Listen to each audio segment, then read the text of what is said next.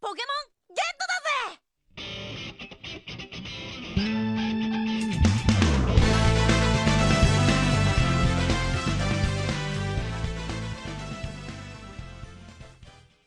所以其实 IP 本身的这个受众啊，其实并不能完全说去作为，哎，我这个电影到底能不能成功？因为知道皮卡丘的人可能会非常多，但是会愿意 为皮卡丘买一张几十块钱的电影票进电影院去看的人，可能在这个群体里面，他不一定是占非常多数的。また会うにさよならバイバイ俺はこいつと好，欢迎收听新的一集什么电台，我是孔老师。皮卡丘，哎，你怎么出来了？皮卡，咱不是说好了吗？你也不会说人话，你就别出来了。皮卡，那是，那我能听懂你，但其他人能听懂吗？难不成你是我爸爸？ 这还超便宜，你还答应？你还你王老师变的吧你？哎哎哎，别着急电我行不行？是这样啊，为了讲你这期节目呢，我也是很认真准备了啊，专门呢就请到了一个曾经参与过你这部电影，就是《大侦探皮卡丘》开发工作的一位小同学啊，他曾经呢在那段时间呢在传奇影业供职，这次呢专门请到他来，请他跟我们一起来讲一讲这部电影《大侦探皮卡丘》，来有请我们的嘉宾陈羽凡。Hello Hello，大家好，我叫陈宇帆，然后目前是在国内做制片人的工作，然后我之前在美国在传奇影业那边任职，主要是在开发部门里面做一些电影开发内容这一块有关的事情。在回国之前，我做的最后一个项目呢，就是这个大侦探皮卡丘。所以说宇凡自己是皮卡丘粉丝吗？哦，是的，是的，应该跟大多数人一样，都看《宠物小精灵》，或者当时有一些翻译叫《神奇宝贝》。从很小的时候就对皮卡丘整一个 IP 的形象，就是你深植在心里嘛。然后其实我一开始去传奇的时候，我当时大概还是在哎一六年年底、一七年年初那一会儿，然后那会儿他们还没有公布他们要做皮卡丘这个电影。然后当我嗯走进那个办公室的时候，突然发现，哎，整个办公室里面全是皮卡丘的玩偶。然后还有各种宝可梦的各种海报啊，各种周边啊，我当时觉得很奇怪，我说，哎，自己突然进了一个，就是他正在做一个你很喜欢很喜欢的一个 IP 的公司，所以我觉得就这种经历对我来说还蛮神奇的。就做我们这个所谓影视传媒的，或者是这种媒体工作的，其实最开心的就是你做的这个事情是你非常非常喜欢的一个主题，这个时候你做的特别开心。对，没然后特别是做这种文化产业的，就有这个优势啊，就是我们经常会涉及到一些啊热门 IP 啊，或者是我们喜欢的东西啊，所以说就算这个行业工资不是很高，所以很多人前仆后继的会来这边做这个事情啊，对。对对对，整个行业待遇是有待提升的啊。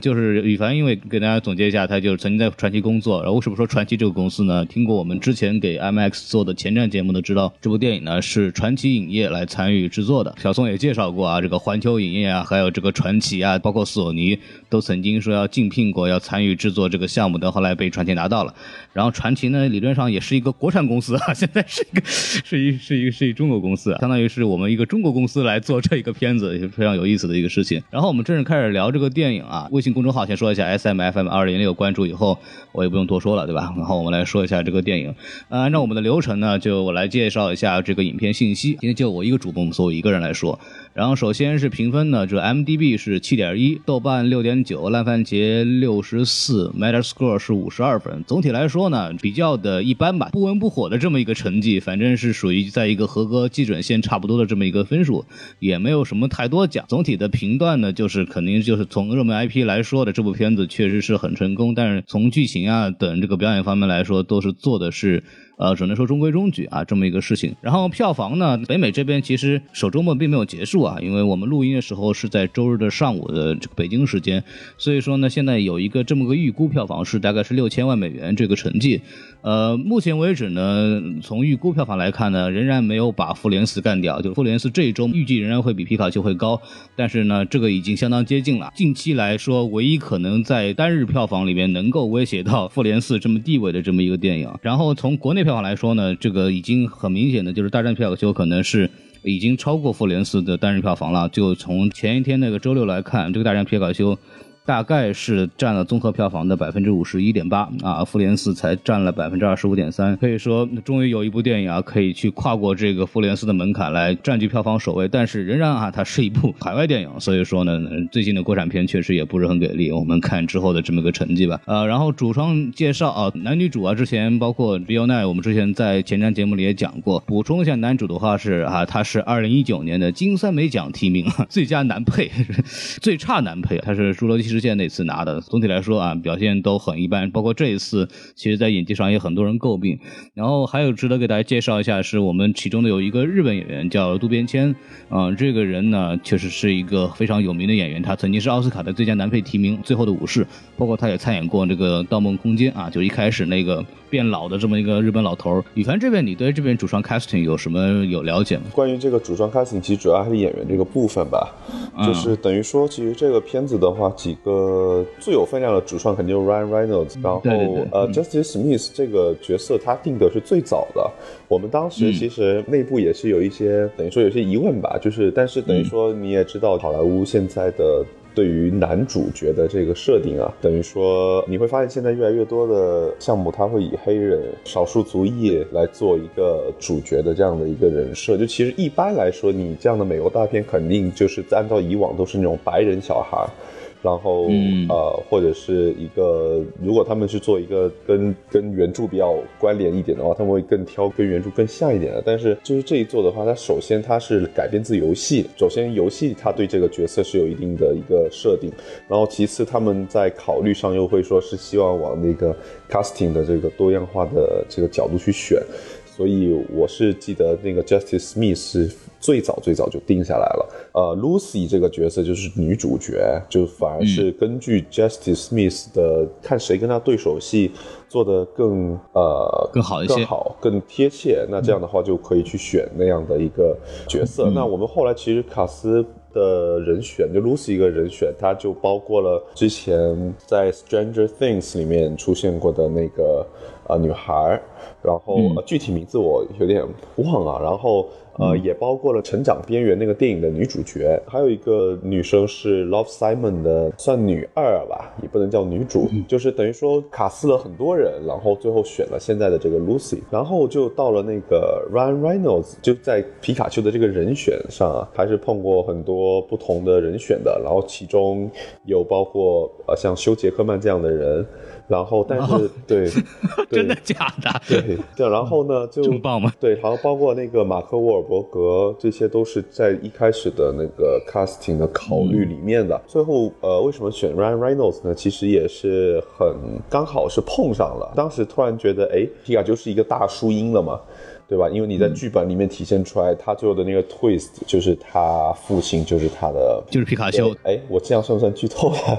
没事没事，我们这个我们这个就是剧透完听的啊。啊，对，但等于说这个这个 twist，它因为已经这样写了，所以你最后肯定要找一个大叔音的皮卡丘来设计配音，然后与此同时，有着大叔音的皮卡丘也是它有一种反差萌的这种感觉，所以我们当时在考虑卡斯的时候，就是在往休杰克曼啊这种大叔型的人来考虑，然后后来 Ryan Reynolds 他不是之前就配了那个死侍，然后当然他也是演了死侍，所以呃他的这个声音就是属于说当时在美国就是深入人心了，呃大家一听到他的声音就马上就联想那种很贱的那种感觉，然后我们当时就说，哎，那有没有这种可能性，就是呃那让死侍来。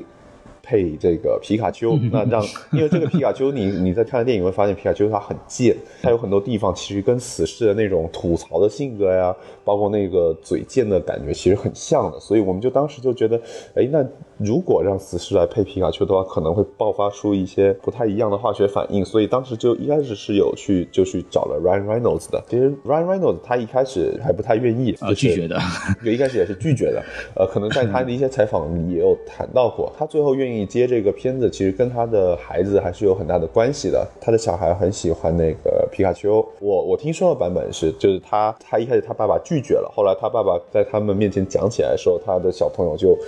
就一要做啊一定要做，一定要做，一定要做。然后对，然后那个 Ryan Reynolds 当时就，因为他他其实也很爱自己的孩子嘛，然后觉得哎，那我是不是可以为了我的孩子去做一件什么事情，然后所以他自己后来关于这方面想了很多吧，然后呃他自己也做了很多的研究的工作，还是接了这个角色。所以当时 Ryan Reynolds 接了这个角色的时候，我们还是很开心的，就是等于说你死侍的这一块的的我们的这块构想就已经搭起来了，呃，还是蛮好的。嗯，哎，你知道雷佳音这边是雷佳音这一块，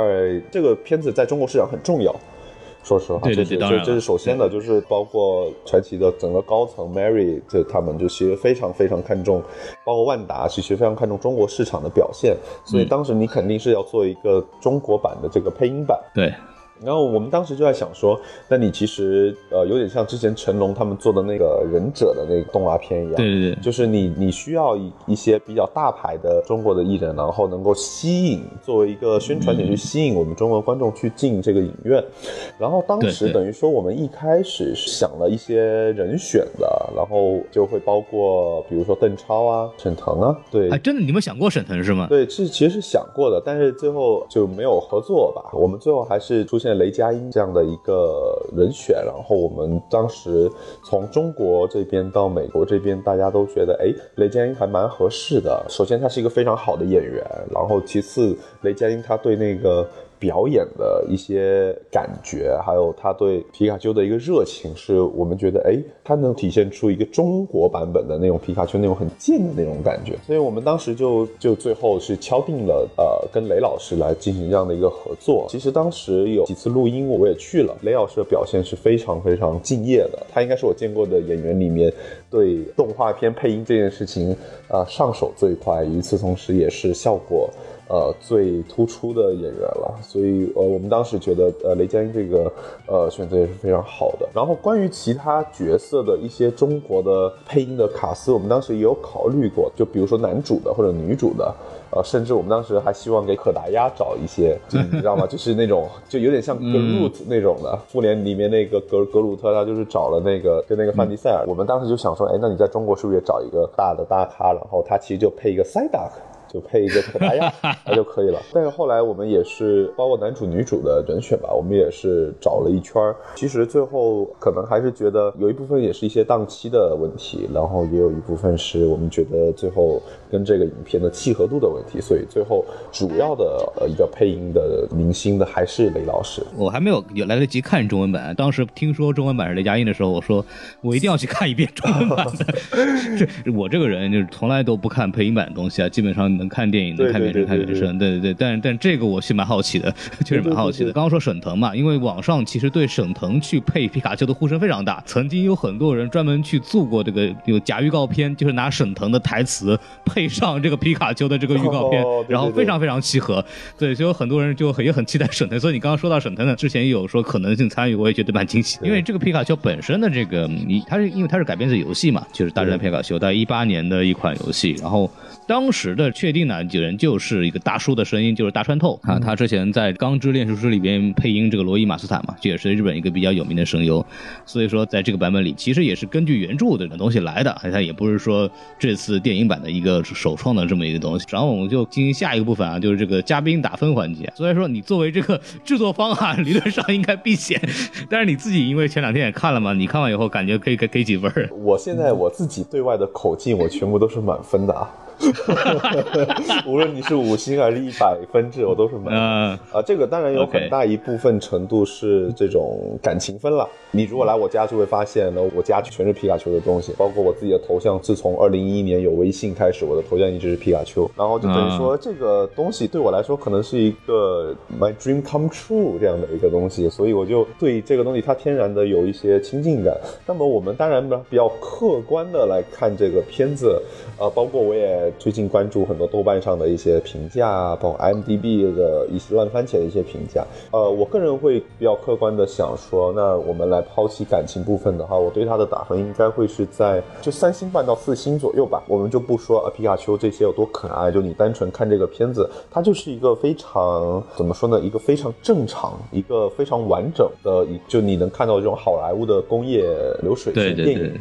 就是它的整个故事，其实你会发现它就是完全单线性的，故事脉络非常简单，包括所有的角色，其实他们都是在朝着一个目标在走。然后他的很多 sub story 也没有去过多的去做，然后也没有说我做一个非常大的 twist。他最大的 twist 就是那个父亲的这喜欢皮卡丘的这一块嘛。然后所以你会觉得，其实这次这个片子，它很大程度上还是等于说它的它想做一个全年龄式的这样的一个覆盖的受众面，就等于说我可能不只是呃我们这个年龄的人，呢可能小朋友，包括老人，包括可能一些之前没有玩过游戏的这种。呃，圈外的这些受众，就是其实电影版的话是更希望说把大家全部都浓缩进来。那这样的话，其实确实会在剧情上会有一些有深意啊，我去探讨一些什么别的东西啊。它没有，它就是一个很简单的，我给你营造一个这样的一个宝可梦的这样的一个童话世界。这样对我来说的话，我的给分就是它完成了一个这样的一个世界观搭建角色这样的一个分数，然后有一个相对来说比较完整的这样的一个故事和这样一个剧本的剧情。哎，那差不多。是这样的一个分数吧，我觉得。对，因为我大概给的话，也就是三颗星左右啊。虽然说我年纪比较大，我比小宋啊什么大概个五六岁，那我就更小了。我看的时候就小学，就刚开始念书的时候，那就印象就更深了，就开始看这个所谓无印片的这个皮卡丘、等双小精灵什么的。对我来说呢，就是首次有人去做这个尝试，就是做一个所谓真人版的这个精灵宝可梦的这个世界。对我来说，出来就赢了，出来我就肯定要买票，这个事情不用讲了。不管你拍多烂，是吧？这个东西我也不用讲，肯定要买票。当然，你看完以后，我当时就是包括跟自己的那个什么听众也聊嘛，就我当时说，就是看的时候特别开心，就特别嗨。然后看完以后一想，这个电影讲的什么玩意儿？什么鬼？然后就是你基本上全程就会在看，比如可达鸭、看皮卡丘，对对对对，就是这些萌物会让你哎觉得整个电影的奇观性了。其实真正的它的。那个剧情反而你出来之后，你不会去觉得哦，这个剧情有多好之类的。就是我觉得他可能从一开始就不是这个片子，他可能一开始想做的一个方向吧，对。这个这个片子可能就是首先就是满足一些粉丝情怀，第二就是给大家营造这么一个世界，尤其是如果之前对这个 IP 不是很了解的人，也能喜欢这个 IP，所以是这么一个事情。当然了，我觉得对于国内来说呢，可能不存在不知道皮卡丘这个这个 IP 的这个事情，因为我去现场看的时候还有小朋友，因为我已经不知道就是现在的这种小朋友，就很小的小朋友对这个 IP 是不是还有熟悉度，但是我就看到现场那个还有小朋友，就每次一出现这个小精灵就很熟练的报出他们名字，有些新时代的我已经不知道了，然后他们还很熟练，你知道。宠物小精灵这个 IP，其实在国内这个渗透啊，确实很很可怕，已经二十年了，想想看。所以其实我们我们在考虑这个营销，就是你的影片这个对于受众面的这个图谱的时候，其实我们还是会去想说，那这个 IP 在中国影响力到底有多大？一开始呢，这个呃 IP 我们其实传奇在母公司万达嘛，在聊这个事儿的时候，其实万达也是抱有很大的疑虑的，就是会觉得，哎，那这个 IP 是不是在中国并没有很多人知道？然后或者是说皮卡丘到底在中国有多火？这样，所以其实 IP 本身的这个受众啊，其实并不能完全说去作为，哎，我这个电影到底能不能成功？因为其实真正的我知道皮卡丘的人可能会非常多，但是会愿意为皮卡丘或者为这个宠物小精灵买一张几十块钱的电影票进电影院去看的人，可能在这个群体里面，他不一定是占非常多数的。所以在这个状态下，我们其实，在考虑这个事情的时候，就很难说，哎，我完全的去遵照核心玩家他们的需求去做这个片子。那对于制作公司和投资人的角度来说，它一个是风险特别高，另外一个就是呃，投资人或者说你呃，就给你钱拍电影的这些人，他们就肯定会问你，那说如果到时候。这些受众他们并不去电影院看电影，那怎么办？所以对于这样的一一种就一亿多块、两亿美金这样的电影项目，这种好莱坞项目来说，其实我们对于整个市场这一块还是会比较研究的比较去细致，然后也得去考虑不同的这些呃用户，他们能不能就我肯定是能能囊括越多的用户越好。所以这个 IP 它最后其实我们后面可能会聊到，就是这个本身原生的这个。宝可梦的这个整个大 IP，然后再到那个游戏，就那个任天堂那个三 DS 那个侦探游戏同名的游戏的那个 IP，然后再到电影这一整块，其实我们都是呃互相之间要去考虑很多很多元素。对，所以说还是怎么说呢？尽量去囊括这个市场。其实很多好莱坞的片子，特别是大 IP 片子，其实都有这个问题。对，因为电影毕竟是一个。非常高投入的这么一个 一个项目，所以他必须得想办法去囊括尽量大的市场，吸引更多的人去看。不，他肯定不能只满足这个核心粉丝的这么一个要求，所以就会造成其实很多片子，当他拍出来以后，其实在粉丝心中他是走样的。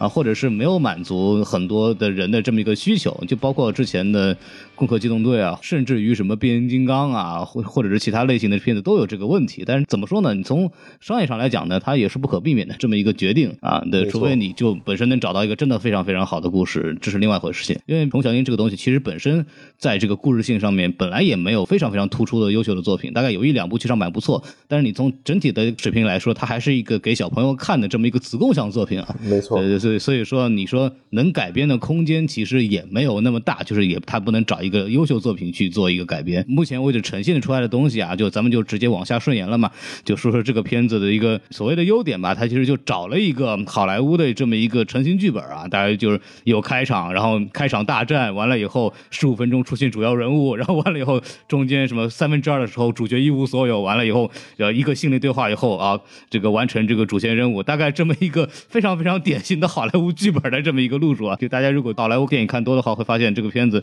很多地方这个环节似曾相识啊。他其实就找了一个比较完整的剧本来做这个事情，是这么一个东西。说到这儿，就我们先聊好的地方啊，因为不好的地方其实说实话蛮多的，就是之后我可以重点说一说。但好的地方可以让那个羽凡来说一说，您是吧？制片方爸爸对吧？您这个东西交给你。可能我觉得这个片子现在可能好的地方，那大家都看过电影的人都可能会比较清楚，就是主要还是皮卡丘本身吧。包括我自己，其实大家对这个片子很大的一部分热情，或者说你为什么会吸引我自己和我周围的这些朋友，呃，我周围的人去电影院，其实主要还是说对于整个皮卡丘的这个人设。包括他们一些宝可梦整个系列的这些元素，呃，都是一个其实是吸引你去看这个电影的很大程度的一个原因。那么，其实关于皮卡丘，一开始我当时还在看剧本的时候，我自己是也很难接受这个皮卡丘这样这么一个小 萌物，然后怎么会说着一口完全大叔的这样的一个声音？就是我当时在只有剧本的状态下，你自己去想象这个事，你会觉得特别奇怪，就是就是会 真真的是这样，就是因为你以前看无论是看任何跟皮卡丘有关系，它都是就是皮卡皮卡对吧？然后还是那个嗯大谷玉江老师的那种特别奶对对音的那种特别可爱的那种声音。嗯然后我当时自己在看剧本，然后应该是看第一版和第二版的时候，我自己就在想，我说天哪，那如果大谷玉江老师突然换成了一个你知道吗，像毛利小五郎的这种 这种对对对声优，然后你这个这个会不会幻灭？而且其实这个其实是很多，包括我们自己一开始就会去争论的，会去考虑的这样的一个事情。后来，呃，我们觉得我们觉得这个可能会很有趣。你想想，一开始就是这么多年来，大家一一直看的皮卡丘，它都是那样的。然后你这个时候突然同样这么萌的一只皮卡丘，在外表上就真的是萌到让你软化了的那种感觉。但是它一蹦出音，然后包括它整个人物的性格都是那种中年油腻大叔的性格。然后就比如说他很喜欢喝咖啡，喝一个咖啡他还嘴特别碎，然后与此同时他还会教那个。呃，男主角怎么泡妞，然后他自己看着好像挺自信的，但其实真的遇到危险的时候特别怂。就这样的一个形象，我们突然觉得，哎，他跟皮卡丘原来那个形象，他是颠覆性的，他是有创新性的。然后包括导演那个 Letterman，他在公司向制片人 Peach 会觉得，呃，那像这样的一个皮卡丘，跟你以前见过的皮卡丘，它的差距很大。那这样的话，其实你会去营造一种反差萌的那种感觉啊。包括为什么最后会去找呃 Ryan Reynolds，其实此事的这个配音，它是更加重了这个感觉。假设我是找了休杰克曼配音。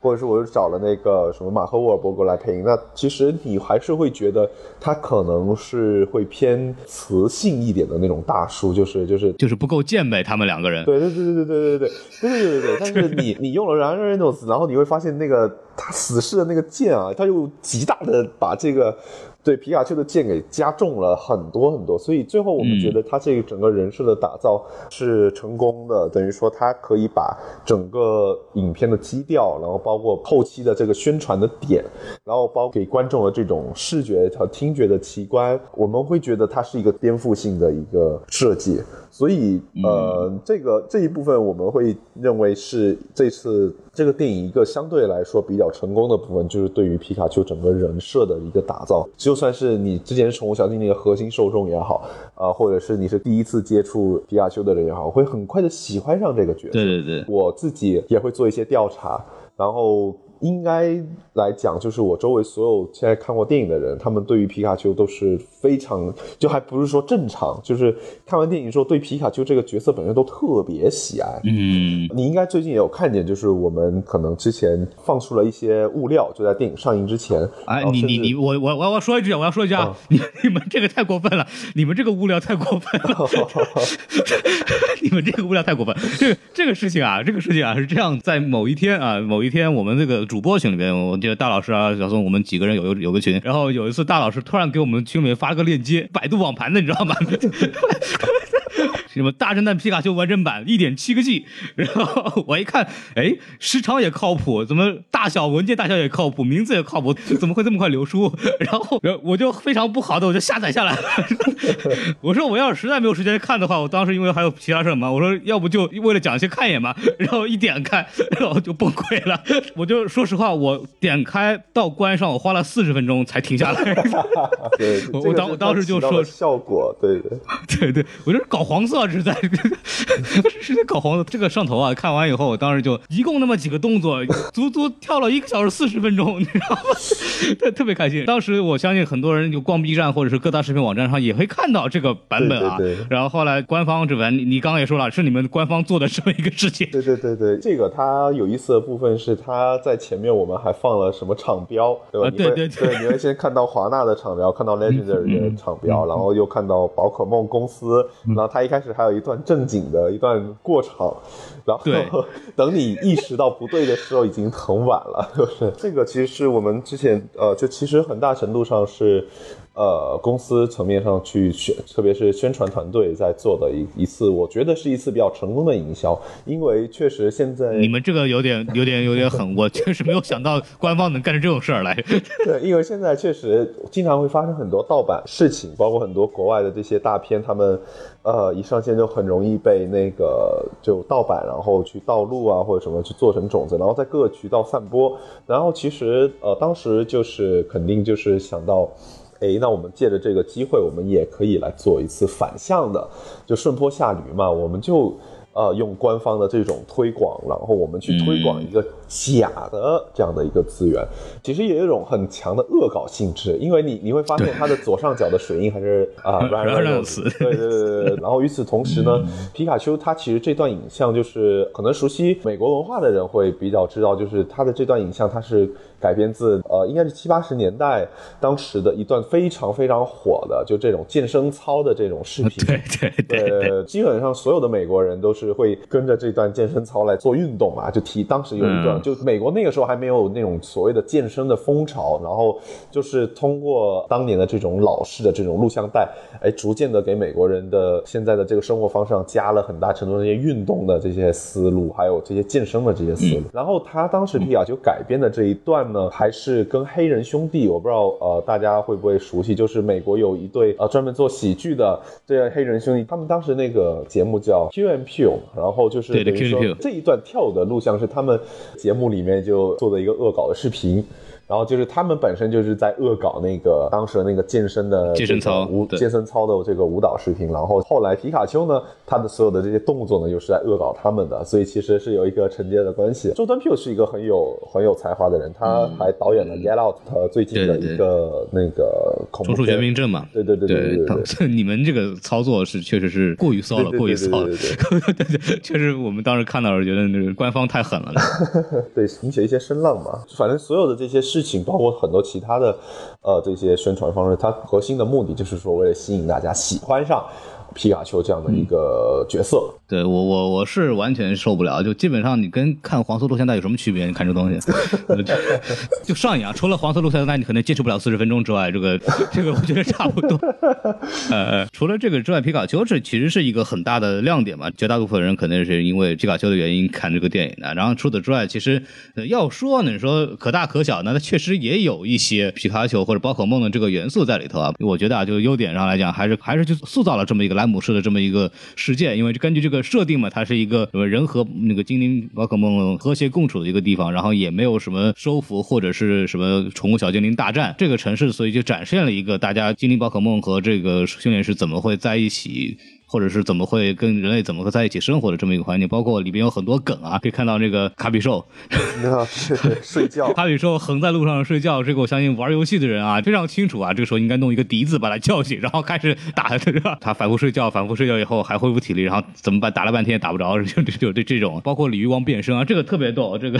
这个大家如果看过动画片的话，这个小次郎进化之脚，这个是在那个无印片里边，就小次郎动画片里边专门有一个桥段，就是这个火箭队里面的小次郎就碰到这么一只鲤鱼王，然后就觉得特别笨啊，怎么也不能进化，然后就狠狠踢了几脚，然后那个鲤鱼王就变成了暴鲤龙了。这个也是致敬了这个无印片里边的动画的场景，这个让我还蛮惊喜的。对，就是我们在其实整个创作团队他们在写剧本的过程，包括在拍摄的过程，其实有很多地方就是真的是去致敬原著，就在我们最大限度内来致敬原著。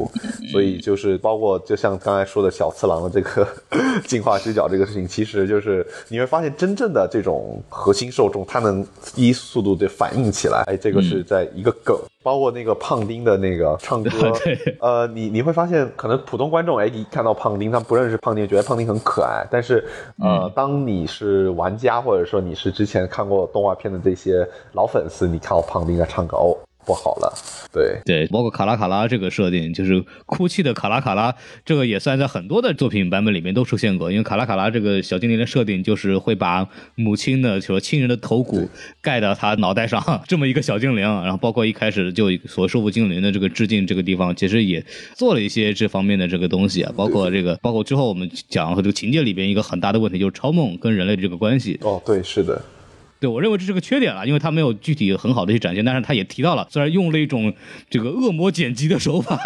提到了说超梦很憎恨人类这件事情啊、这个也是致敬了这个之前宝可梦的一些作品，超梦的一些人设，这个其实还是做了很多这方面的工作的。对，就关于嗯超梦，其实，在片中的笔墨是稍微少了一些的，但是可能我觉得对于对于他的除了那个影像还原，他之前就在实验室里那个呃那一段之外，其实也有那个。台词里可能会一笔带过啊，我不知道大家会不会注意到，就是说他当时是从那个关东，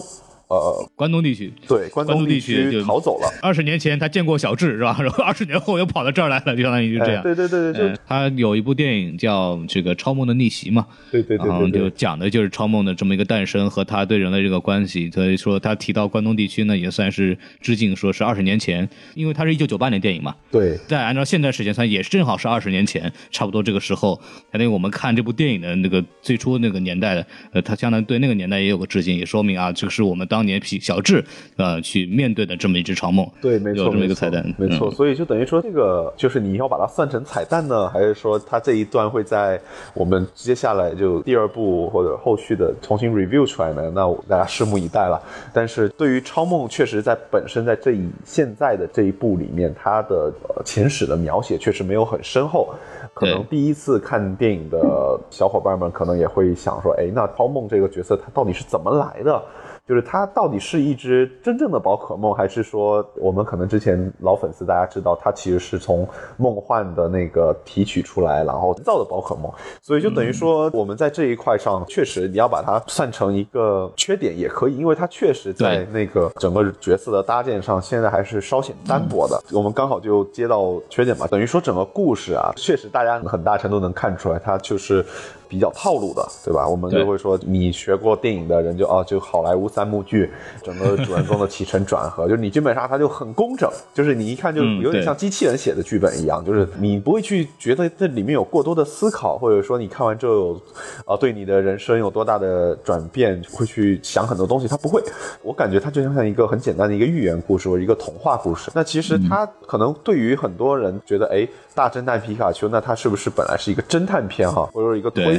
这一部分确实就是，呃，其实你去细挖它中间的很多的这些桥段，你会发现，哎，它其实都是可能巧合性会比较多，或者是它的整个推理的逻辑，它并不是那种很严谨的那种逻辑，它更多的还是一些相对来说比较直接的，呃，或者说我只给的，哎，这种或者说灵机一现的这样的一个东西，解决问题的方式，可能现在来说，呃，稍显简单了一点。从编剧来讲的话，这个片子从这个推理部分来说，这个编剧是要被鞭尸的，你知道吗？嘴巴要打上去的，就浮皮潦草到什么程度？他所有的剧情推动都靠自爆，完了以后，哎，打开这个全息投影，然后哎，原来是这样子的，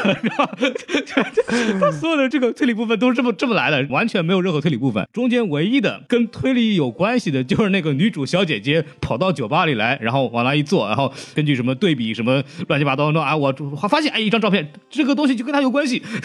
然后我说这什么就跟你有关系啊？是吧？非常非常潦草。从这方面来讲，呃，蛮令人失望的。这个片子呢，你说它是个冒险片也好，他说一个推理片也好，他其实做的呢都不是特别好。包括他说悬疑部，除了这个 Ryan Reynolds 这个背后，这是一个悬疑啊，这个东西本身跟剧情的大的这么一个故事线是没有关系的。虽然他在情感上来讲是一个是一个大的点，但是。就中间的比较大的反转是 Bill Night 这个老人的这么一个身份，他和他儿子到底谁是好人谁是坏人是吧？这有这么一个反转。它里面有一个细节，就是说超梦第一次跟皮卡丘他们接触的时候，超梦给皮卡丘一个假的这么一个回忆。或者说是一个错误的回忆，就是皮卡丘以为他是被超梦蛊惑，然后打开了这个所谓的这个培育舱，然后超梦跑掉的。但实际上来讲呢，我们后来一看，其实是这个好人爸爸，就 Goodman 这个这个好人爸爸，我们就把它翻译成好人爸爸。好人爸爸是主动过来救他的。但是这个一部分啊，编剧上来讲呢，他为了刻意制造悬念，所以故意隐去了是好人爸爸主动来救的这个事实。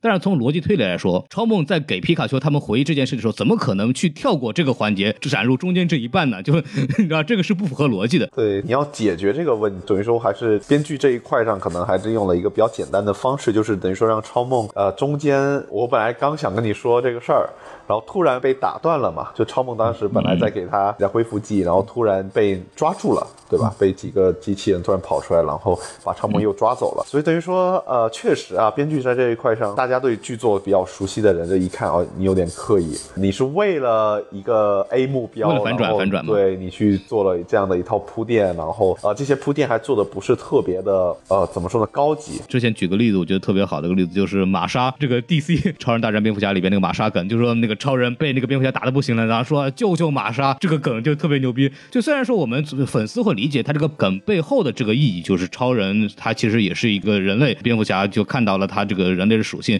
但实际上你去分析这个台词本身是有问题的，就是谁会跟别人说救我妈会说成救玛莎的？他第一反应肯定是说救我妈这三个字。所以说这个东西啊，常规逻辑来说它是不合理的，但是为了剧情走向去设计了这个台词，呃，这也是就其实是类似于这样的这么一个设定。不过说到这个 DC 的这个事情，我想起来就是里边有很多就是莫名其妙的 DC 致敬，但这个我觉得肯定不是你们故意的，但是从粉丝来看就觉得很好玩儿。就比方说那个百变怪那个地方，这个豆豆眼，对，豆豆眼，大家看这个 DCAU 就是 DC 的动画系列就知道，超人啊永远是个豆豆眼的这么一个存在。但是我们没有出现过在真人的里边可以看到一个人长豆豆眼什么样子，但这个 百变怪帮我们实现了，帮我们实现了。后来我就觉得确实真人不能这么干啊，不是真人不能这么干。这个就是巧合，因为百变怪它确实本来就是豆豆眼嘛。豆豆眼然后我们当时就是，比如说百变怪它变成其他角色，包括它为什么变成那个女保镖，她要戴眼镜，就是呃，它豆豆眼它变不了，这这本来就是百变怪自己的人设嘛。那这样的话，你一下就被人认出来了，所以他为什么他那个时候戴个墨镜？不过就 这样就阴差阳错的跟 DC 呃有了一点致敬关系啊，他这个这个地方就就是巧合。官方说巧的，对，不过确实蛮逗的，就包括这个前期墨镜，然后一摘下来是这个东西的设定，确实在埋梗方面做的还是挺好的。这种小的细节，我觉得还是值得给赞的。就确实没有想到百变怪能玩到这个程度，你知道吗？就因为我们一般来说，百变怪在动画片里边的设计呢，就是能模仿那个小精灵，对吧？然后呢，招数呢可能能做的是大差不差，但是威力肯定不如原版的强。但是这个版本确实是有点可怕了，招数也没怎么减弱，还还能变成人，你知道吗？这个确实没有想到。后来解释也是这个老头子给他做的这个实验产品嘛，对，反正还挺有意思的。这个梗我觉得做的是非常不错的。然后还有一个 DC 致敬梗啊，就是说那个皮卡丘说你需不需要一个世界级侦探？然后这个 world class world class detective，然后这我一想到就马上就变成这个蝙蝠侠的人设，你知道，蝙蝠侠在 DC 的这个最初设定以后就是一个世界顶级侦探，就 world class detective 就是来形容蝙蝠侠这个当时的设定的。然后包括还有这个最后那个在那个毒气那个事儿，这个就是完全致敬了这个当年的小丑电影，你知道吗？就蝙蝠侠电影里边小丑 这个毒气气球一模一样，都是紫色。我当时跟小宋子聊天的时候，小宋子说：“我你这个一定要说，这个东西太大的致敬了，对，赤裸裸抄袭，你知道吗？”对对对，其实就是呃，等于说这这 就是这，因为华纳是我们的其中一个出品方，对，所以就等于说华纳老板也是甲方爸爸之一嘛。DC 是华纳的那个旗下的子公司，那么华纳它也是等于说我们现在除了中国和日本市场之外的所有的发行的呃其他地区的发行方，所以等于说呢，像确实啊，刚才小丑气球这样的梗确实是呃是比较致敬那个之前那个蝙蝠侠和小丑的那一就那用气球来释放毒气这一段的。对所以就是怎么说呢？对我自己来说，就是它是一个最后的第三幕的大危机的一个比较直接的一个问题的发生方式。更重要的还是说这些设定它是不是最后对这个故事它是有帮助的，然后也是能让观众去觉得，哎，这个东西是合理的。你很难去做一个说，哎，那我如何去用一个方式能够感染整个城市的宝可梦，然后还是说我是用一个什么其他的方法？那其实你会发现，哎，小丑气球这个方法确实是一个呃非常天才的方法，它也非常直接。这侧面证明了我们丑爷还是非常牛逼的。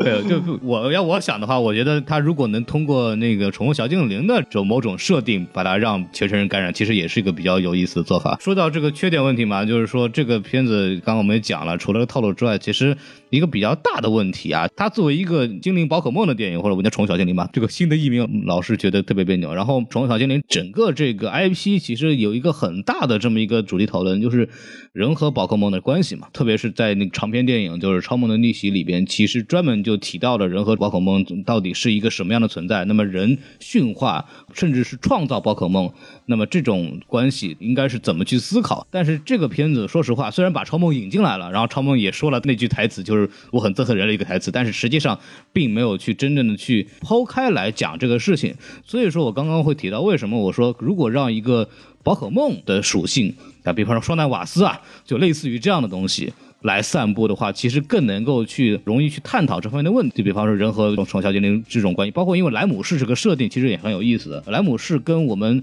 在其他的这个小精灵作品里边的那个城市不一样，其他的我们常规来说就是宠物小精灵训练师，我要去攻击小精灵，去收服它，训练它去打架。我们有食鹰联盟，有什么乱七八糟锦标赛，对吧？要去打，这是整个宝可梦世界主要故事线的这么一个展现。但莱姆士的一个特别的它的意义呢，包括电影里面也介绍了，它是一个人和宝可梦中间啊，它是没有这个所谓的训练师关系的，就是你就跟我生活在一起，就很像什么呢？就大家如果去过印度的话，知道就印度的牛是可以在街上随便走的，它没有人去会去驯化牛，因为牛在当地是一个神圣的这么一个物种，它就很像这种关系，它没有所谓的驯化，或者是它虽然每个人会挑一个这么一个宝可梦作为搭档，但是实际上它是更多的是搭档关系，而不是一种驯化关系。所以说这个东西，我觉得是一个很值得讨论的点。包括反派在那个视频里边也说，我在跟宝可梦的合作当中，说我们是是合作找到了我人生意义。但这一块东西其实是很可惜是没有去讨论的。啊，这个让我觉得是非常非常失望的一点啊！就因为单纯的这个所谓的父子情这个东西，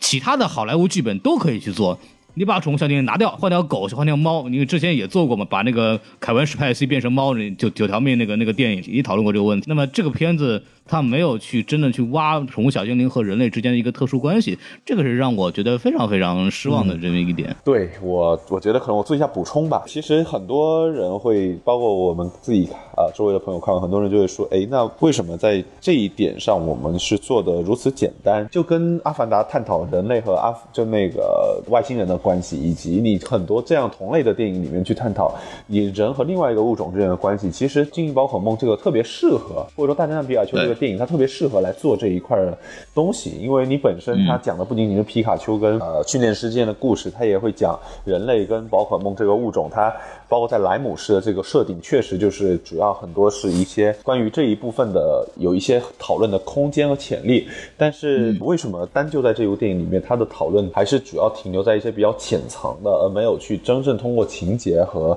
这些思考去真的去深究它里面的这些东西呢？其实，呃，我这样这样讲起来有没有像甩锅的意思？但是确实，这中间呢，在剧本的创作过程中是有很多来自日本的一些。呃，不能叫压力吧，但是会有，因为剧本它很大程度上 IP 它是宝可梦公司他们来授权的，所以其中在创作剧本过程中，你就会发现，哎，有很多东西宝可梦公司或者说日本那方他们那方面呢是会对此的限制是会比较大的。就比如说我们在做很多的情节的时候，或者说你在做很多人设，然后你在做很多关于这个世界观的细节的时候呢，日本那边几乎每一个细节都会来细究。他们呃哦为什么最后这个剧本会呈现呃不能叫平吧，但是它稍微来讲比较简单，呃比较一些对。动画很熟悉，对游戏很熟悉的观众会觉得，哎呀，它有一些细节我不太满意啊，或者说它为什么跟原著差距这么大呢？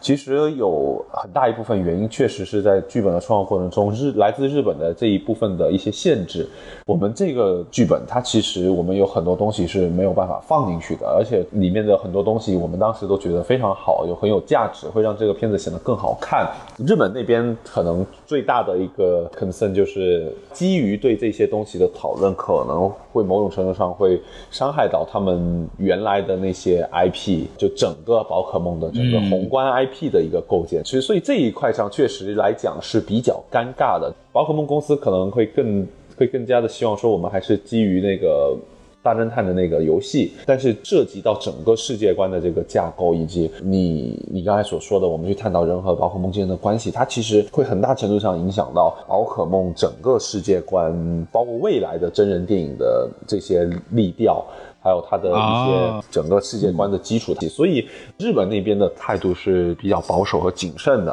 呃，等于说在反过来讲，在创作剧本的过程中，就有很多编剧和导演会觉得，哎，这个这个东西特别好，哎，但是很遗憾，它这个东西它就是最后在不能说啊对，你无法呈现，或者说你不能这样写，那我可能就得只能找另外一个方向来写。这样，在这一点上，我确实会觉得是有一点遗憾的啊。确实，你也能理解，可能首先日本日本所有的版权方，就之前做过日本版权的，无论是哥斯拉，对吧？就像我传奇之前做的这些，包括未来传奇也会做那个高达嘛。就是你会发现日本的版权，包括之前《攻壳机动队》，就是它会很大程度上的要求你改编的改编方，或者说你的制片公司是需要去对它整个呃原来的这个 IP 有一个比较大的保护的。再举一个例子，比如说《深夜食堂》就中国版，我不知道呃、嗯大家有没有印象，就是当时拍出来，很多人都觉得，哎，你怎么跟日本那个版本那么像？就很多东西感觉都是呃 copy paste 就直接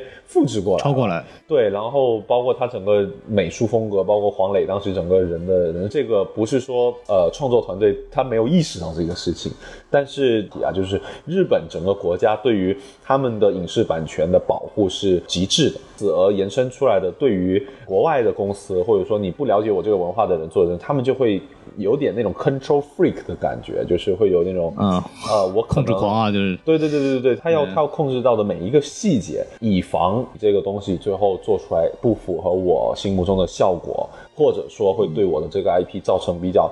大的伤害，其实很多人之前也在问说，为什么吉卜力就宫崎骏这个工作室，他为什么从来没有任何一部动画片会被改编成电影，或者是呃也没有听说过他会把他的动画片的版权卖给其他的制作公司或者国外的制作公司？不是没有人问过，我们也问过，但是宫崎骏老爷子的态度就是，他不相信任何人能够做他的这些片子的真人版，就不可以。日本人他天性有这种比较对自己的这个创作的这个东西，他有一个天生的执念，就是我一定要把它就不能做任何伤害到他的事情，我要把它做到最好，我要做做到极致，就有一种匠人精神。那他这种匠人精神最后影响。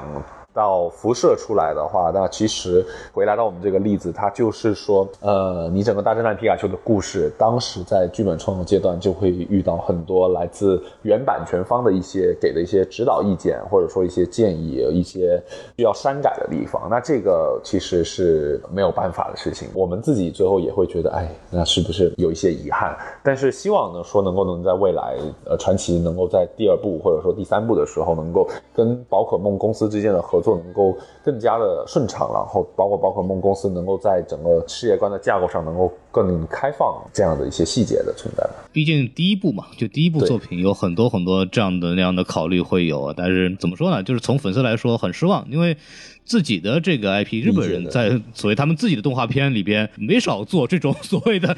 呃这个毁人设或者毁 IP 事情，包括好像美国人做一片子，我能有什么想法，他反而。会控制很厉害，这个东西也是，呃，蛮让人失望的吧？因为宠物小精灵这个东西啊，真人化的时候确实是需要一些大的改编的。为什么？因为这个片子就我刚刚也说的，它是一个很幼稚的这么一个一个一个剧情，包括这个萨多西，这个大家看过片子都知道，是吧？每到一个新大陆，P 神自动变成五级，然后啥都自动失忆，永远拿不到冠军，你知道吗？包括火箭队，你知道吗？像我这么大，你再一看的话，觉得巨尴尬。就虽然说你会有很多回忆什么的，但你会觉得，我操，你为什么问这个问题？为什么还要让他们说这个台词？是吧？包括那个里边那个有一集，我记得 X Y 里边皮卡丘就说了一句皮卡皮卡，然后那个火箭队接的时候说，既然你说了皮卡皮卡，那我就来大发慈悲的告诉你吧。当时就什么玩意儿，你就这么说？对，就他有这种从大人的来角度来看，确实有点幼稚的这么一个做法了。就所以说，整个我觉得你要涉及到更多的人群，或者是想挖拉深的话，他有很大的余地去做，包括也其实也很好的机会。但是我觉得就是从这方面来做的也不是特别的让让大家满意吧，啊，就还是会有失望。因为你做一个东西，你把它做成真人版，它我们一定是希望它能够更多的跟能跟现实社会和世界有更多的接轨。但是因为这个。整个原著的这么一个调性，包括刚刚你说的这个，可能日本方面的这么一个呃要求方面来说，其实没有做到。再说一下这个特别好玩的，就是这个，你可以看到这部片子里边有所有的我们能在好莱坞的常规的电影里边会发现的缺点，比方说这个女主。这个女主到底干了什么？我也不知道。就是你看她，她和男主之间的关系到底是怎怎么发展的，我也没看出来，是吧？然后所有的关键情节，男主单独面对的时候，女主所有都是缺失的。就比方说皮卡丘和男主在那儿跟超梦战斗，女主全程不知道在干嘛，你知道吗？就 完全没有。包括那个其中皮卡丘快死的时候，他去呃见超梦，女主也我我我也不知道他在干嘛。然后他们两两个人怎么突然出现在莱姆市，怎么又突然又走了？这其中很多东西都没有去交代。这个从剧情上来讲就做的很潦草，包括女主这个人物的这个设定、前史，男主人物的前史。跟他这东西有什么太多的关系？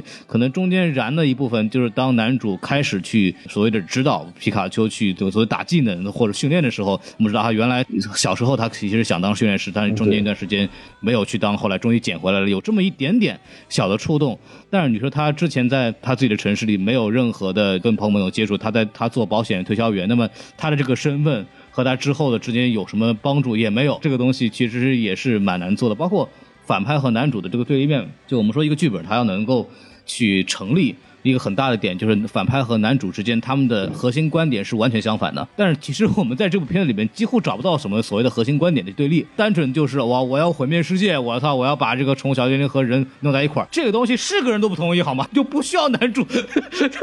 什么玩意儿？我是个人跟他都不会不会站在同一位，这个东西就没有男主和这个反派之间的那个核心的这种所谓的从思想层面或者是利益层面的这样一个鲜明对立。你看，我们说为什么蝙蝠侠和小丑是一个很好的一对正反派，是因为蝙蝠侠所信奉的东西和小丑信奉的东西是截然相反的。是小丑正好是完全站在蝙蝠侠的从思想上来好，从这个做事方式来好都是反面的。那么这个片子怎么说呢？男主和这个所谓反派的那个老爷爷之间其实没有什么关系，真正的关系只不过就是哦，你父亲是我我当时雇佣的，所以我把他干掉了，然后我们中间有杀父之仇，就这么一件事情。总体来说，就剧情上就很平。嘛，从技巧上来讲，分析它是有这样这样的这个问题。对，确确实是你要去真正分析这个片子，你会发现，哎，他爸爸跟大反派之间的那个当年发生的故事可能会更跌宕起伏 一点，会更有意思一点。那其实这一块上确实是，包括我刚才说了很多配角的这种功能化呀，然后包括这些呃一些女主的这个相对来说比较鸡肋的存在啊，那确实呃都是一些现在来讲会比较呃突出的这种缺点吧。我觉得这个确实是这个剧情这方面做的比较简单的一些体现。比方说，你当时在看剧本的时候，你会有意识到这个问题吗？就你们会讨论吗？这样可能会觉得好无聊或者怎么样？对，是的，其实最后拍出来的这个电影的版本吧，它跟我就我们所谓的定稿剧本。对，其实也是有一点点的差别了。然后那个，因为在拍摄过程中，导演也会根据现场的情况，然后和编剧再重新去填啊填充，或者说去修改。然后当然与此同时，导演 Letterman 他也是编剧之一嘛。等于说，其实我们当时自己在看这个剧本的时候，我们看了好几版吧。其实我们最多的还是说，在剧本的创作阶段中是怎么样去引出他那个他父亲跟皮卡丘之间的那个反转。关系对，嗯所以这个是从第一版剧本开始就就一直大家在探讨的，在埋的梗，然后包括中间那个反派的那个角色的转换，然后包括跟超梦这一块的这个角色的出现和他超梦之后的这个，从一开始大家觉得超梦可能大 boss，后来可能觉得你在翻转过来，其实就是在剧本创作阶段的时候，我们很多在讨论这些东西，然后到了我最后投入拍摄前看那一版的时候，其实存在的问题也还在，比如说渡边谦的配角还相对来说比较功能啦，然后包括没没啥用呃反正就基本上对包对，包括很多主题探讨的还不够深入啦。但是拍摄的这一版本的剧本，呃，感觉会比最后的定稿剧本又更简单了一部分。呃，那那因为那那因为这部分可能就是在片场的时候，你可能有一些拍摄时候的一些，可能是制片上的考虑了，或者是呃你一些那个呃导演自己的一些一些考虑，就是因为我们当时知道是在片场的时候，就导演其实对这个剧本的修改的呃次数还蛮多的啊，然后对，所以这些那就很难说呢。那我到底是因为出于艺术创作而进行的修改，还是说我其实是跟整个我现在的拍摄进度和整个导演对于这个项目的一些 vision 上会有修改？那这中间也会牵扯到呃公司，包括制片团队啊，包括跟那个导演之间会有关于这些内容，肯定大家会有探讨的一些余地存在。但是等于说最后出来的这个效果吧，肯定就是大家呃互相协商，那最后的呃出来的一个结果。那这一块上确实也是，我个人觉得怎么说呢，就确实会。在在这个剧本上是不是那么优秀吧？我觉得在剧本的完成度上，然后最后你在呈现的过程中又经历了一些修改的部分，然后再加上确实日本那边从剧本阶段到呃拍摄阶段全方位的一些指导性的介入。如果我是编剧本身的话，你确实会对一些创作上会起到比较大的限制。各方的压力，因为电影就是个妥协的艺术。对对对，电影是各方面大大家一起做的，对。对，所以说各方面的这种想法或者是这种利益都都都有很多啊。所以，但这部片子怎么说来说，我觉得咱实话实说讲没有做好啊。我觉得这个导演呢，可以下 下部分，我觉得不要再找他，因为从导演的层面上，包括演员的表演啊，包括一些设计啊、镜头的设计啊，什么都做的对的很一般，很很多可以利用这个宠物小精灵做的一些。当然，那个西盘魔偶那个我很喜欢，那个无实物表演那个虽然有点无厘头，就是我不知道他为什么会出现在那儿，也不知道为什么就是要要这么去玩它，但是但是这个东西效果反正是做的挺好玩的。但是总体来说，我没有感觉技术角度来上也没有说把这个宝可梦特性跟技术做一些设计。我觉得总的来说，就感觉像是一个比较赶进度的作品吧。就看完以后，没有觉得说它有些很多的精心设计。我觉得这方面确实非常非常令我反复要说这个话，真的很令人失望。对，嗯对包括这个我们想看到的对战一点点是吧？虽然里边有个很搞笑的点，就是说，就是说你到底用十万伏特还是用伏特攻击？玩过都知道，其实十万伏特虽然是在这个皮卡丘这个动画片里边出现率最高的这么一个招数，但是我们都知道，对电系来说，皮卡丘的话是福特攻击远远比十万伏特要强的。这在这个电影里边其实也埋了这个梗啊，说 这里边也做了这种呃漫画里边的漫画和动画片里边的这么一个致敬。但是总的来说，对战的这个场面确实是小，并且呢也比较的时间少。包括收服这个东西，就谁告诉他这个收服的时候，就你直接把球扔过去就好了。就我们说的所谓的攻击宝可梦，然后降到零血，然后扔球这个部分，就其实都没有去做。包括括精灵球，全篇这个精灵球就出现过开头那么一次，之后再也没有出现过了。对对对对，这个东西都没有去跟宝可梦世界做一个很强的关联吧？就我我的猜想，可能会在为之后的一些后作去埋一些提前量，然后之后可能会做一些更多的方面的展现。但这部来说，其实啊就是没有过瘾的这么一件事情。对对对对，其实我觉得这一部分确实啊，我自己我是宝可梦的粉丝了，就算是整个系列的粉丝。那其实我自己来看的时候，你确实会觉得，哎，有点尴尬的点，就是我既要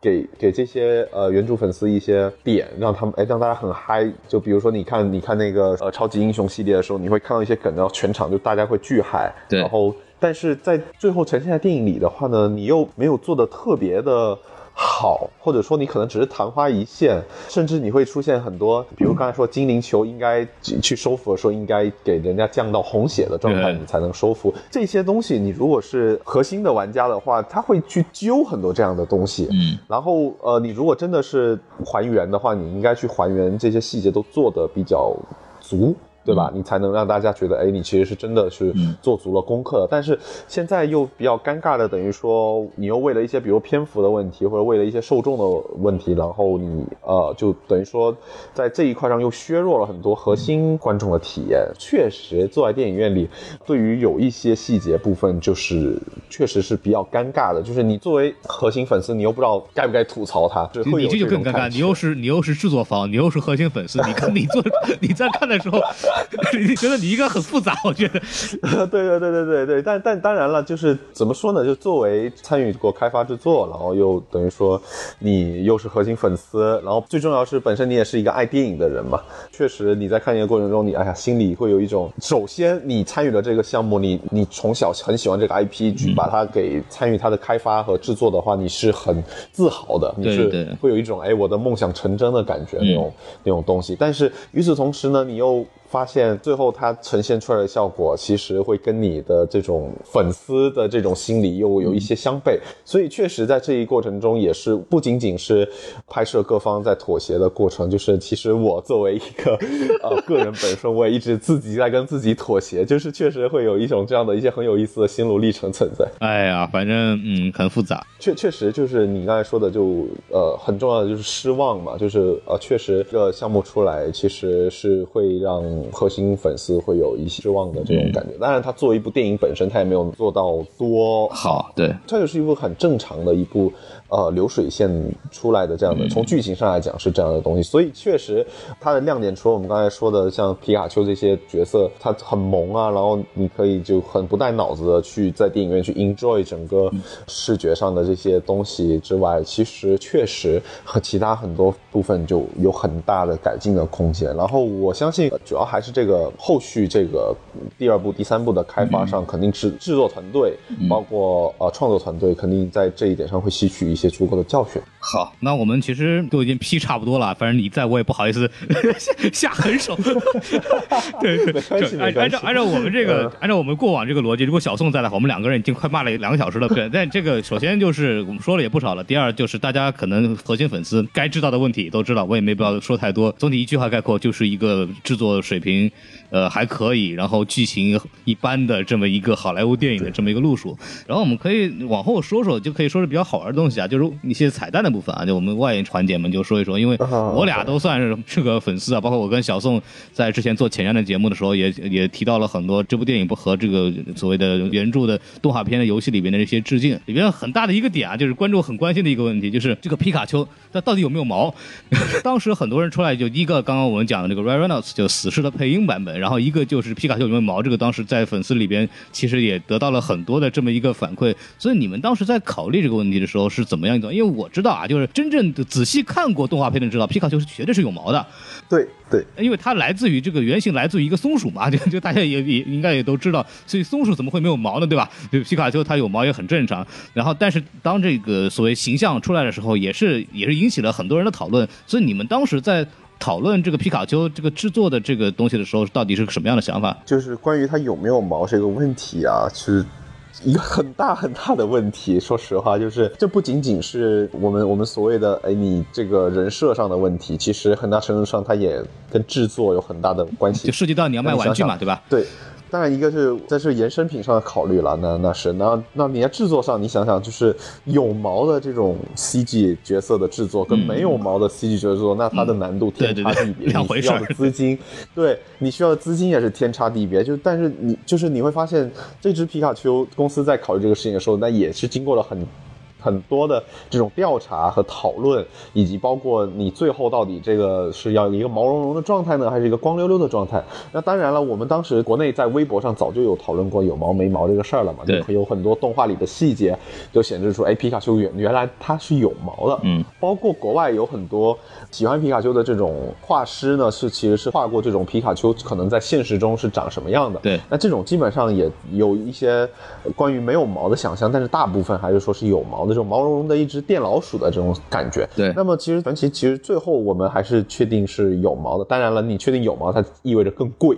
对吧？你你你想想，你你渲染就每一根毛毛发，它其实对于制作上来说是一个非常大的挑战。我们如果要做一个简单的东西，那你就直接做光溜溜的皮卡丘就可以了。嗯但是为什么最后确定还是有毛的东西呢？就是我们当时在其实还在做内容的阶段的时候，其实我们的跟特效公司和特效团队的合作就已经开始有一些呃宝可梦的这种动画的 CG 的这种形象已经在呃生产了。当时我们就是所有人在看到特效团队给过来的那个皮卡丘的那个呃视频的建模，然后就包括呃，他们已经用了一些很高清的贴图，就是让它的那个毛毛发的效果出来之后，我们当时所有人都觉得哇。太可爱了！我们在办公室里就是看那个建模的这些片段，然后当然也不止皮卡丘的，包括很多呃其他宝可梦的。就当时我记得是首先出来像乐天合通啊，啊，对像，那个杰尼龟啊，嗯，像那个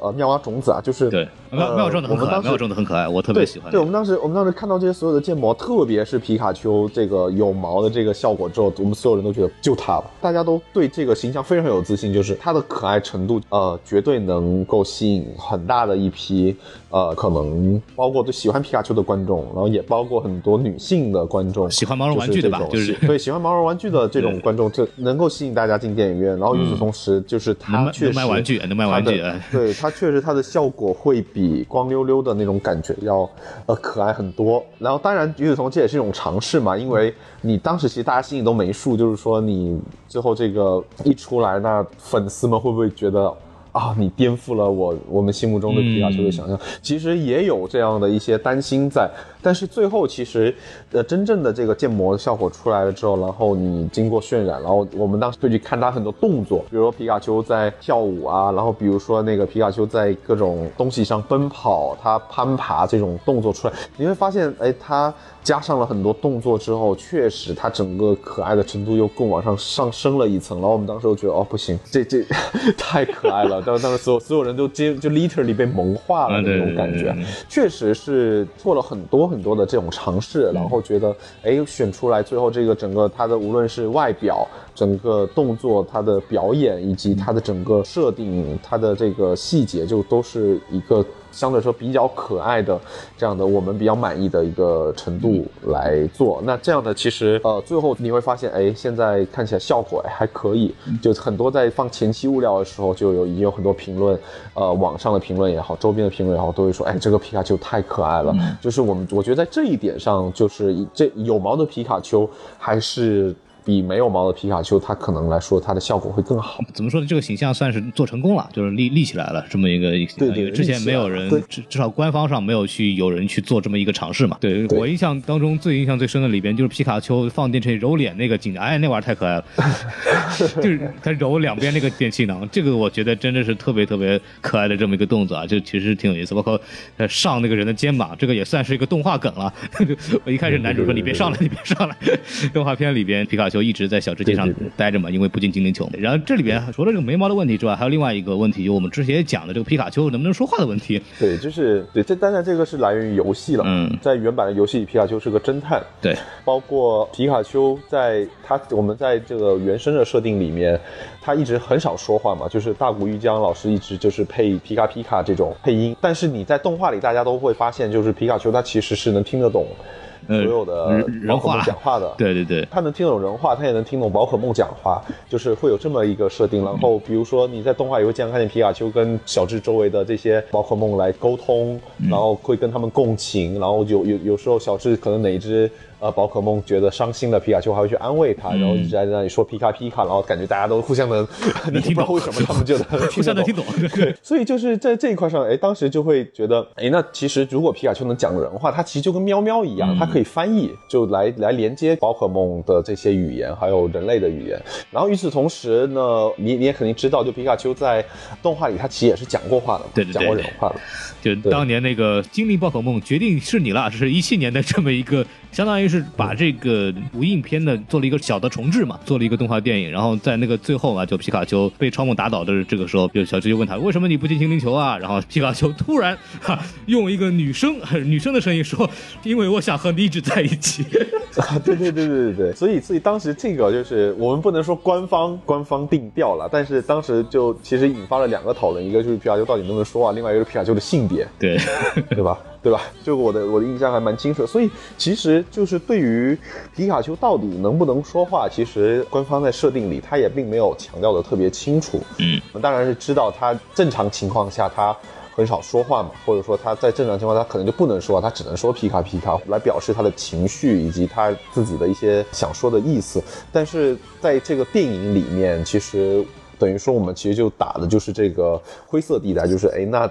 我们想让他说话，那怎么说话呢？那如果比如说让皮卡丘直接说话，他其实可能并不是呃完全按原来的设定那样去做啊，那我们就比如说我们用超梦的这样的一个解释，就是让超梦的这个超能力，然后把那个他父亲给。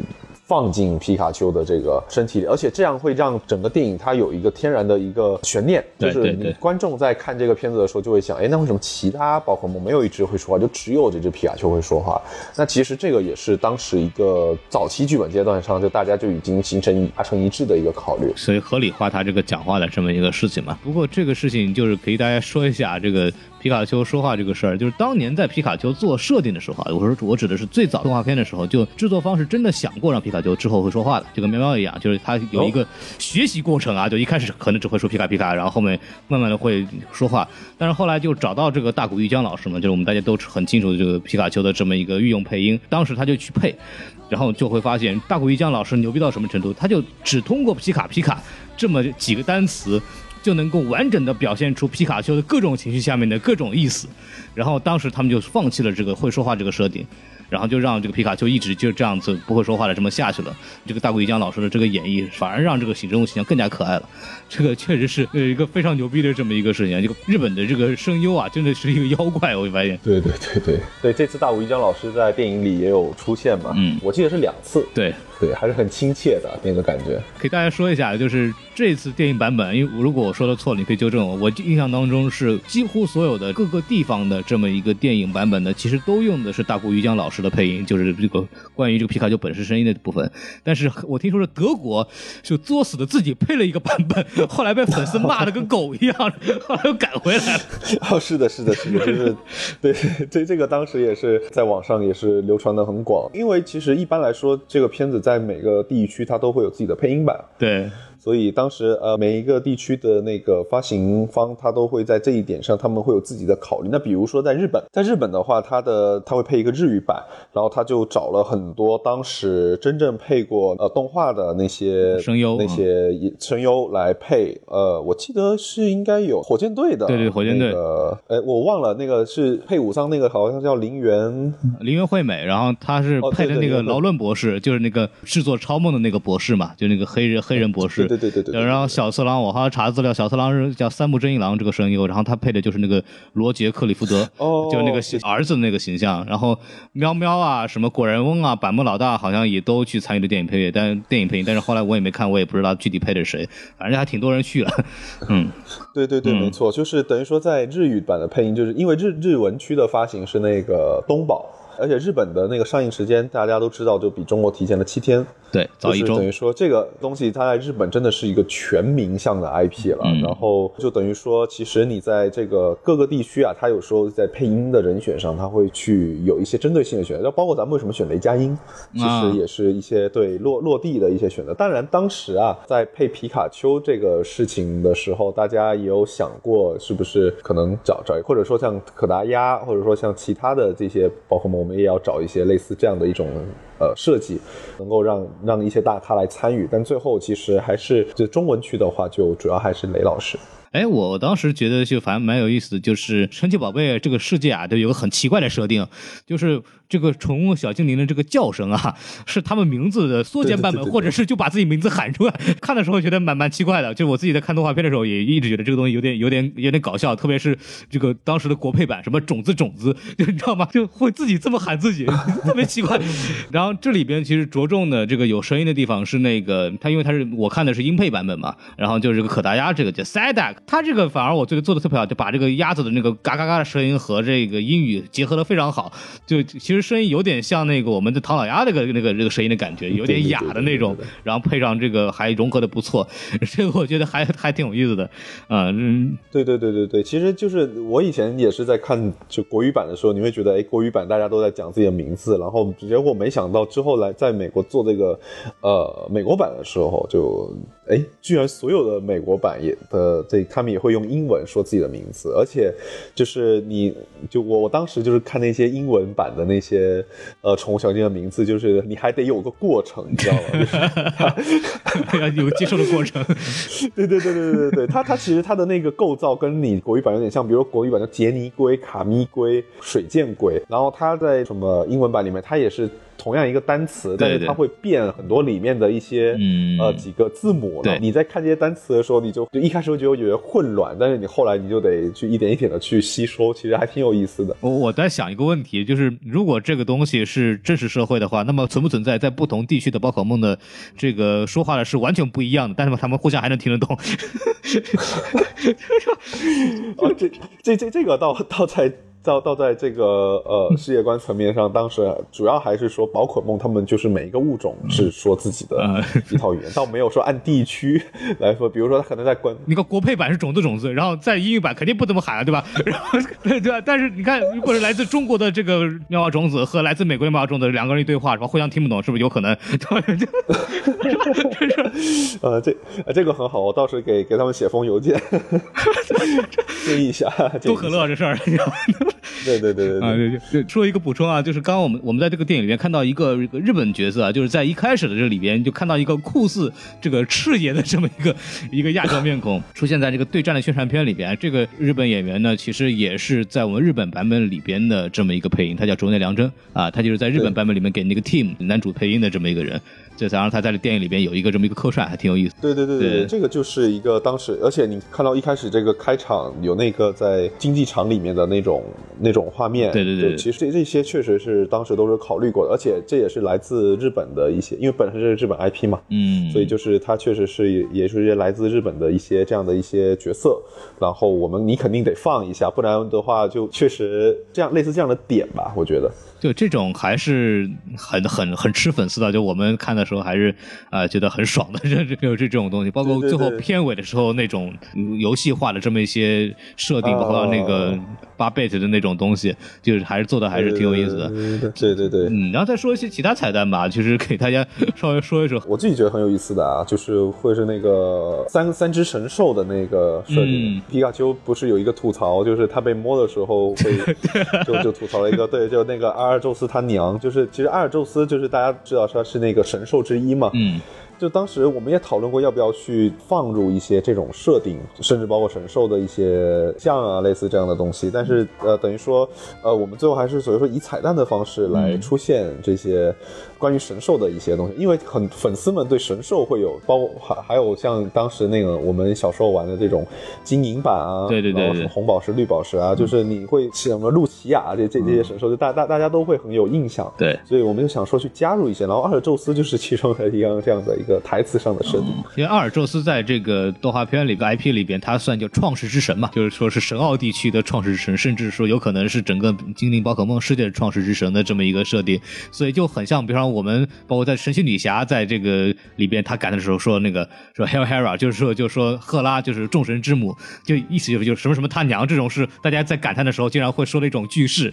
然后所以在你们在这个台词里边设计成阿尔宙斯他娘这个 Mother of Earth，这个我觉得还是非常非常有意思的这么一个点，这种引入还做的挺好的，就把这个阿尔宙斯整个设定也给给展现出来了。包括大老板 Bill Nye 这个办公室背后其实有这个三大神兽嘛，就时间之神蒂亚卢卡、空间之神帕鲁西亚，还有还有阿尔宙斯，包括它里边还会有什么进化石、什么水石啊、冰石啊这些，这些都是我们还觉得挺有意思的。这个，然后包括大木博士是吧？这个对 Oak 对对就是他住的公寓那个地方，对这些梗埋的还是很有意思，而且你们还竟然还让我看到了这个伊布的进化，哦，对对对对对，伊布的进化就是我刚想说的，就是伊布当时大家也在想说，哎，就伊布其实是在原著粉里面是很大的一个粉丝群体了，对伊布算是。然后而且伊布它它有一个很大的特点，就是它的基因不稳定，嗯，所以它特别容易被周遭的环境影响，然后它会进化成呃不同的属性。然后当时就游玩游戏的人会知道，你用伊布进化的话，你得用各种石头嘛。对，所以当时我们就确实有在考虑说，哎，那像伊布的进化镜头，我们要不要放进去？那放进去是放多少？如果进化了是进化成哪种方向的进化会更有兴趣一点？然后最后就是，哎，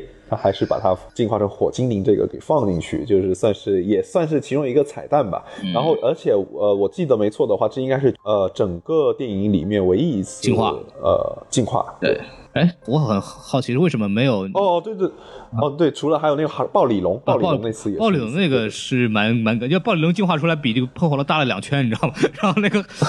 还挺好，因为以前没有意识到这个问题。对，但但，但是这个火石进化这块儿，我我很好奇，为什么没有把火石给展现出来？就感觉就是很老远看到一个精灵在发白光，然后就变了，它整个的这么一个设计反而没有没有展现出来，这个我觉得有一点点可惜的。对，这个我觉得是一个相对来说是一个比较遗憾的地方，就是最后没有把火石的整套或者说精灵石的这一套逻辑体系在电影里架构清楚。当然，这可能有有一部分是时长的考虑的原因，嗯，然后也有一部分是这个导演自己的和和包括整个创作团队的一些想法在。那么这这一块上，就可能就是是从我个人的角度上来看，我会稍微来讲，哎，有一些小小的这些失落，就是说，哎，因为大家都知道皮卡丘也是需要雷石才能进化成雷丘的对就是对，就像这些等于说世界观的体系的架构方面，确实是稍微来讲，这次没有体现的非常清楚的。嗯，哎呀，这个我觉得还是挺有意思的，包括里边那个什么长尾怪兽啊，这个 那个那个其实是有致敬游戏环节吧？游戏游戏里面对没错有一个就是所谓长尾怪兽的死亡事件。这这个也是跟这个游戏有关系，包括里边那个 Hi Cafe，就乐天合同，我们大家看到在里边当那个 bartender 的时候，就这个也是在游戏里边的这么一个致敬，本身就这个所谓就大圣的皮卡丘这个游戏本身的一个致敬。反正这种梗还玩的挺多的，里边还有什么男主的这个房间里边可以看到什么海报啊，然后卡牌啊，包括什么精灵对战的这些海报的一些赛事消息，这个就很很像我们小时候的房间，你知道吗？就会有一些小精灵的元素啊，什么皮卡丘耳朵的这种床啊，包括我之前在前瞻里面我重点说了这个，我们小时候应该都玩过拍卡，就收集那种那个 五毛钱一包嘛，然后一毛钱一张，就是在拍卡，然后收集这种卡牌，在这个里边也出现过。包括里边有一个点给大家介绍一下，可能有很多人 get 不到，就是皮卡丘他出走的时候一边哭一边唱歌，就唱那个那首歌其实是英文歌嘛，叫 Gotta Catch 'Em All，这个是美版的皮卡丘就宠物小精灵的主题曲，我们看国配版或者看日本版的可能都接触不到，这个对于北美地区来说是一个彩蛋。对，是的，没错。嗯包括里面很多其他的一些宝可梦的一些设计啊，比如说那个呃土台龟，呃，只看了无印片或者是后面几部的那个，大家可能不太熟悉，但里面有一些呃宝可梦是比较后面的几部，对对对。就比较新的几部动画片才会出现的，比如说土台龟，然后包括之前在方圆地方那个版本里面出现的木手工，嗯，对，呃，御三家之一啊。对对，然后记得还有一只护士型的神奇宝贝，叫呃差不多差不多宝贝，对差不多对对对对对对，这些就可能一些原著粉丝会看，哎，他好像有一点眼熟，但我又好像不太认识，就这些其实就是等于说当时跟日本那边确认了，哎，到底有有多有哪些我们要放进来，有些我们不放进来。呃，我觉得我自己会比较喜欢的，可能就比如说刚才说。呃，怪力的那个在指挥交通，对对对，对，然后包括那个胖丁唱歌，然后还有包括那个呃小火龙炒菜那个大舌头啊，对对对对，嗯小火龙当炉灶，然后杰尼龟可以那个去做那个消防员消防员，就这些我觉得都还挺有意思的嗯一些。就其实他是把宝可梦的角色融入到了人类的生活嗯中，其实这跟原著很不一样。你在原来的那个宝可梦的那个世界，就大家其实等于说宝可梦主要还是待在精灵球里，野外或者什么。对对对，野外。然后那其实，在这一方面上，我觉得，哎，可能在这个个世界观架构上，它可能。呃，我我们尝试说我们能用的这些神奇宝贝的角色的形象，我们去更多的去把它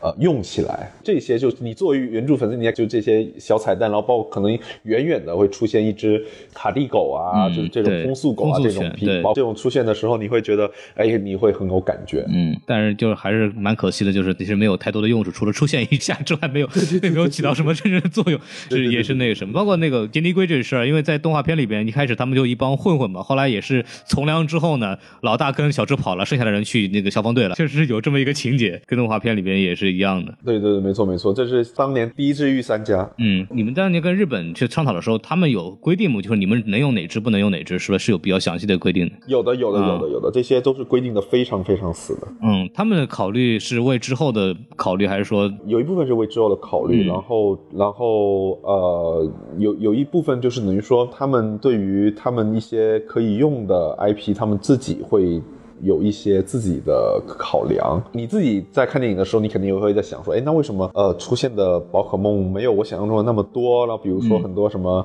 呃八大湖啊，什么这种什么对，包括出门鸟啊，嗯，对吧？包括像那个拉达啊，就这种其实会经常出现的这种，为什么在呃这次的里面没有体现出来？其实这些呃确实跟日本那边会会有一些关系在。然后呃与此同时呢，呃也会涉及一些制作层面上的事情了，就是呃我们当然在制作层面上，你不可能说我让特效公司把所有的神奇宝贝我全部都放进来，因为你的这个成本啊，对。它其实也是会比较高的。它不仅仅包括你在建模时候，或者说你在做渲染时候的成本，然后你也包括你宝可梦你要设计它的嗯。那个招现实生活中的形态是对什么样的。招数啊，包括怎么跟剧情有关系啊？对对，这个是内容层面的，然后还有一个层面就是说，比如说像有毛的皮卡丘一样，就我们每一只宝可梦从二维从一个平面变成一个三 D，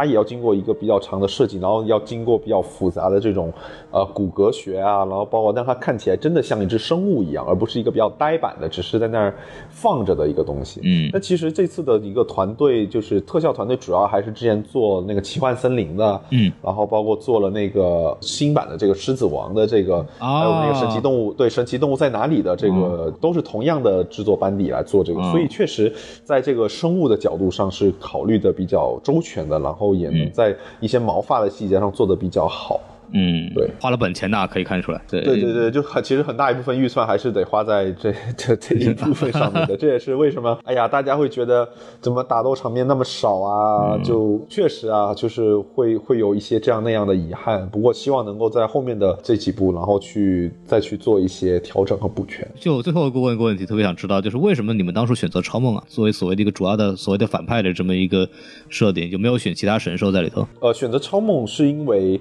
呃，相比于其他的神兽，嗯，就或者说相比于其他的大反派，超梦呢，它是一个更作为一个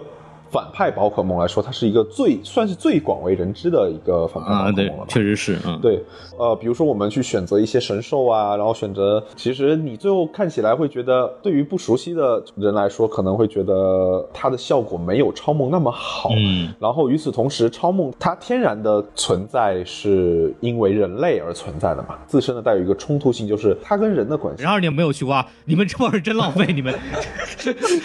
过分。对对对，这这一块呢，就是为什么是挑超梦，是可能当时是基于这样的一些原因，然后包括超梦它可以控制其他的神奇宝贝，然后包括超梦他自己的一个对人类的憎恨，然后包括超梦他也可以说话。其实像类似这这些的考虑是当时为什么最后会选择超梦的。然后我自己个人我也很喜欢，呃，超梦当时火箭队的剧场版里面的对呃表现。就我自己其实是觉得呃。